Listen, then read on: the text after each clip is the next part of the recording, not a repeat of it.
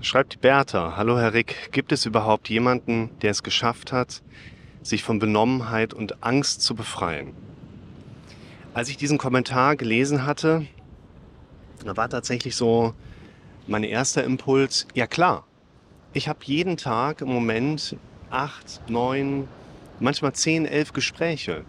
Und da sind einfach aufgrund der letzten Monate auf YouTube sehr viele Leute mit dabei, die meine Videos gesehen haben, die vor allen Dingen dann eben Schwindelbenommenheit, Panikzustände, Videos gesehen haben und dann auf mich zugekommen sind, haben gesagt, hey, wir würden gerne uns beraten lassen und da sind im Prinzip keine Kandidaten mit dabei, bei denen es nicht vorangeht. Man kann jetzt nicht sagen, dass bei jedem nach einem Gespräch direkt das Problem weg ist. Es geht ja darum, dass wir in den gemeinsamen Gesprächen einfach die Hintergründe erörtern, im Individualkontakt einfach auch sehr genau dann so ein Stück weit eingrenzen wollen, ja, was ist es denn eigentlich bei dir? Was ist der Hintergrund? Ist es vielleicht doch irgendwas Gesundheitliches, was man körperlich leicht beheben kann? Aber in der Regel seid ihr gut durchdiagnostiziert und die Ärzte haben da noch nichts ausgelassen. Das heißt, wir kümmern uns da um die Kopfebene. Und ich habe tatsächlich in dem Sinne keinen Klienten, bei dem es nicht vorangeht. Und das heißt jetzt nicht, dass es bei den Leuten einfach nur anders Kacke ist, sondern das heißt vor allen Dingen, ich habe einfach viele Leute mit dabei, die sich nach wenigen Gesprächen einfach deutlich besser fühlen. Also zum einen würde ich jetzt intuitiv deine Frage erstmal beantworten mit, ja klar, das kriegen wir hin. In der Regel haben die Benommenheitszustände, die wir so erleben, einen, ich sag mal jetzt nicht banalen oder bagatellisierbaren Hintergrund. Wenn du den Sand gegen den Wind wirfst, ja, kommt zurück. ja, das ist auch fies. Wir haben heute echt starken Wind. Das ist schon, aber mega Sonnenschein und lieber mit tollem Wind und Sonnenschein am Strand als äh, nicht. Oder? Ja, und um die Frage jetzt so ein bisschen vielleicht tiefgehender zu beantworten, was heißt denn befreien in dem Zusammenhang? Und das ist eigentlich im therapeutischen Kontext immer eine sehr interessante Frage für uns. Was ist eigentlich die Erwartungshaltung von jemandem? Mit welchem Zielauftrag kommt jemand rein? Mit welchem Hintergrund schreibt mir jemand? Also mal eine ganz wichtige Sache, liebe Leute.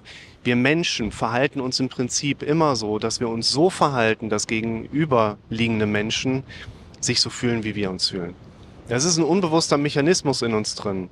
Die ganzen Leute, man könnte manchmal auch sagen Sackgesichter, die da im Internet unterwegs sind und irgendwelche anderen lieben Menschen rumtrollen, das sind nur unzufriedene Menschen, die einen Kacklegen haben und andere in einer unbewussten Struktur, sagen wir natürlich in der Psychologie auch, einfach in ein Gefühlsstate bringen möchten, wie sie selber sich fühlen. Ein ganz wichtiger Punkt, kennt jeder von uns, macht jeder von uns. Die Frage ist nicht, ob man das abschalten kann, die Frage ist, ob man sich vielleicht selbst lernen kann, in diesen Strukturen zu erkennen und dann nachher auch zu reflektieren und zu limitieren. Das nur mal gerade am Rande. Und die Erwartungshaltung, wenn wir jetzt auf deine Frage nochmal kommen, also hat es mal jemand geschafft, sich davon zu befreien? Ja, was heißt sich befreien? Kann man sich von Ängsten befreien? Das macht überhaupt keinen Sinn. Ich war am besten gern mit äh, dem größeren Sohn in einem größeren Freizeitpark in Westdeutschland, weil der hatte schulfrei und ich sagte direkt, komm, ich mache morgens eine Session und dann zack, nutzen wir den Tag. Da hingen T-Shirts für die neue Achterbahn. Cooles Teil, war ich drauf. Ich kann durchaus Werbung für meinen alten Arbeitgeber machen. Hat sehr viel Spaß gemacht. Ähm, Mut ist, Angst zu haben und es trotzdem zu tun.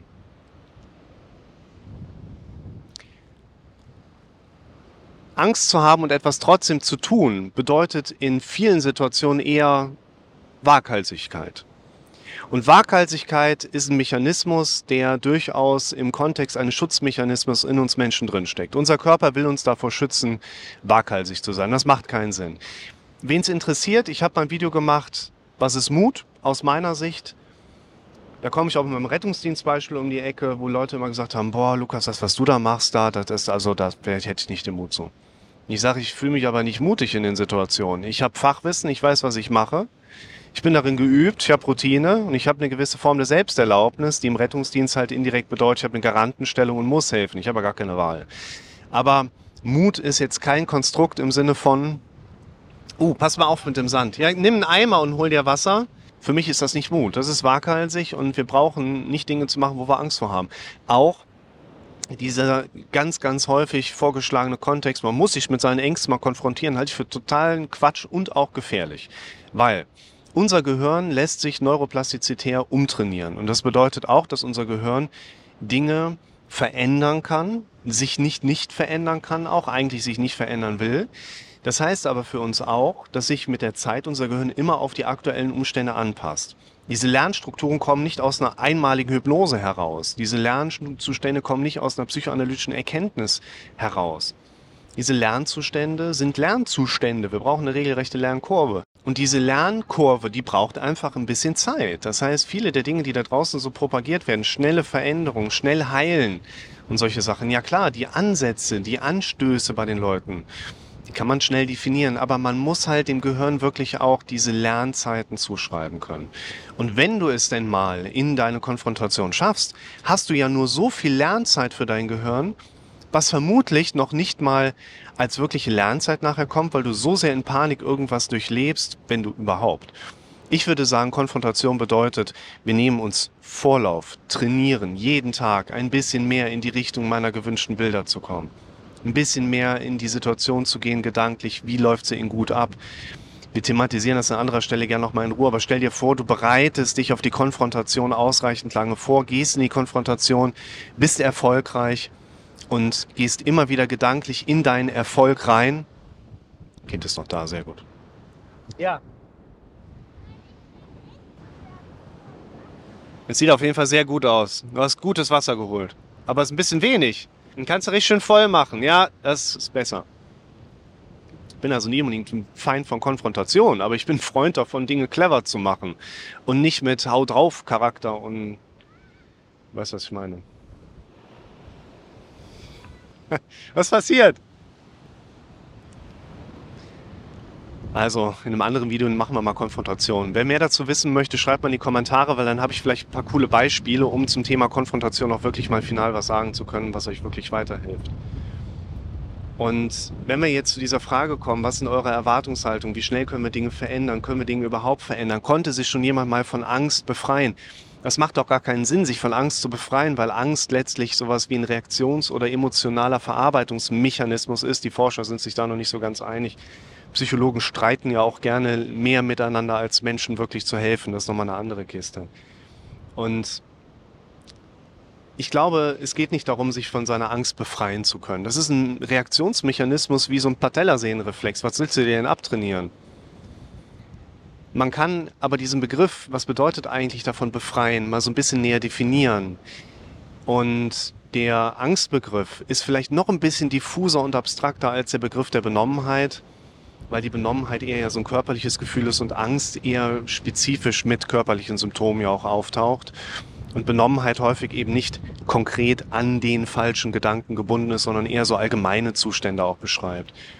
Und wenn wir das mal so ein bisschen schlüsseln, sich davon zu befreien, dann bedeutet das vielleicht konkret, und das wäre jetzt auch eine Empfehlung oder eine Definition, die ich euch wirklich dann mal zum Überdenken auch mitgeben wollen würde, sich von der Angst oder dem Benommenheitsgefühl zu befreien, heißt nicht, dass es nicht mehr auftritt, sondern heißt in allererster Linie, wie gehe ich in Zukunft damit um? Ich habe in einem Video mal über meine eigenen Symptome gesprochen. Ich habe in mehreren Videos auch mal das Thema Tinnitus auch aus meiner persönlichen Erfahrung mit aufgebaut. Und der Mechanismus da drin ist quasi, mein Gehirn gibt mir eine Bewertung hoch des Zustands, eine Bewertung der Angst, eine Bewertung des Benommenheitsgefühls. Und diese Bewertungsmechanismen, sind die eigentlichen Probleme. Klient kommt rein, sagt, ich habe Angst, dass meine Symptome mein Glücklichsein verhindern.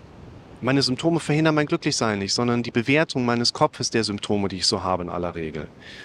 Und die Bewertungsmuster sind das, was wir mehr und mehr unter Kontrolle bringen wollen. Und das heißt nicht, dass du eine Angst oder eine Befürchtung oder eine Benommenheit besiegt hast, wenn sie nicht mehr auftritt, sondern dass du dir erarbeitest, wie gehst du in Zukunft auf einer gedanklichen Ebene, was konkrete Bewertungsmuster angeht, damit um, dass eben solche Bewertungsmuster, was hast du da? Ja, das können wir. Eis.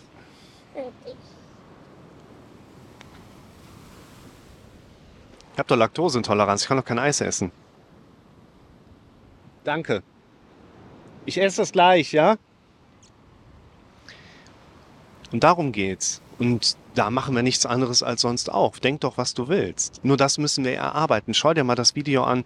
Fangt wirklich an, mit euch zu sprechen, wo ich auch mehr in diese Hintergründe reingehe, dass wir letztlich lernen dürfen, lauter zu sprechen als die Stimme in meinem Kopf, häufiger zu sprechen als die Stimme in meinem Kopf, schönere Inhalte zu sprechen als die Dinge in meinem Kopf. Gerade dieser Kontext mit Befürchtungen. Unser Gehirn gibt uns in der Regel immer erstmal ein Worst Case hoch.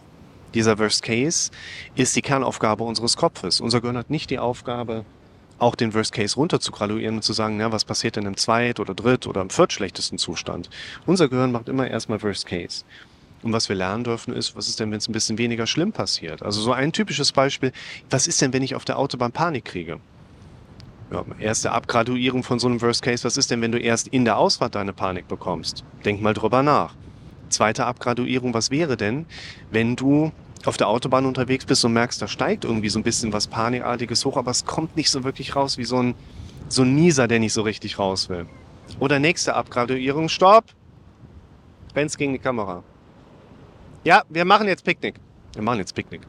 Oder vierte Abgraduierung, stell dir vor, du fährst, aber merkst, da kommt so gar nichts, obwohl du die ganze Zeit in dich rein introspektierst. Das sind solche Abgraduierungen. Wie gehen wir damit um? Schau dir das Video an zum Thema Befürchtung aufschreiben. Also hat es mal jemand geschafft, Benommenheit und Angst sich davon zu befreien? Auf jeden Fall. Wir dürfen nur auch nochmal darüber nachdenken, was es heißt, sich zu befreien. Picknickzeit.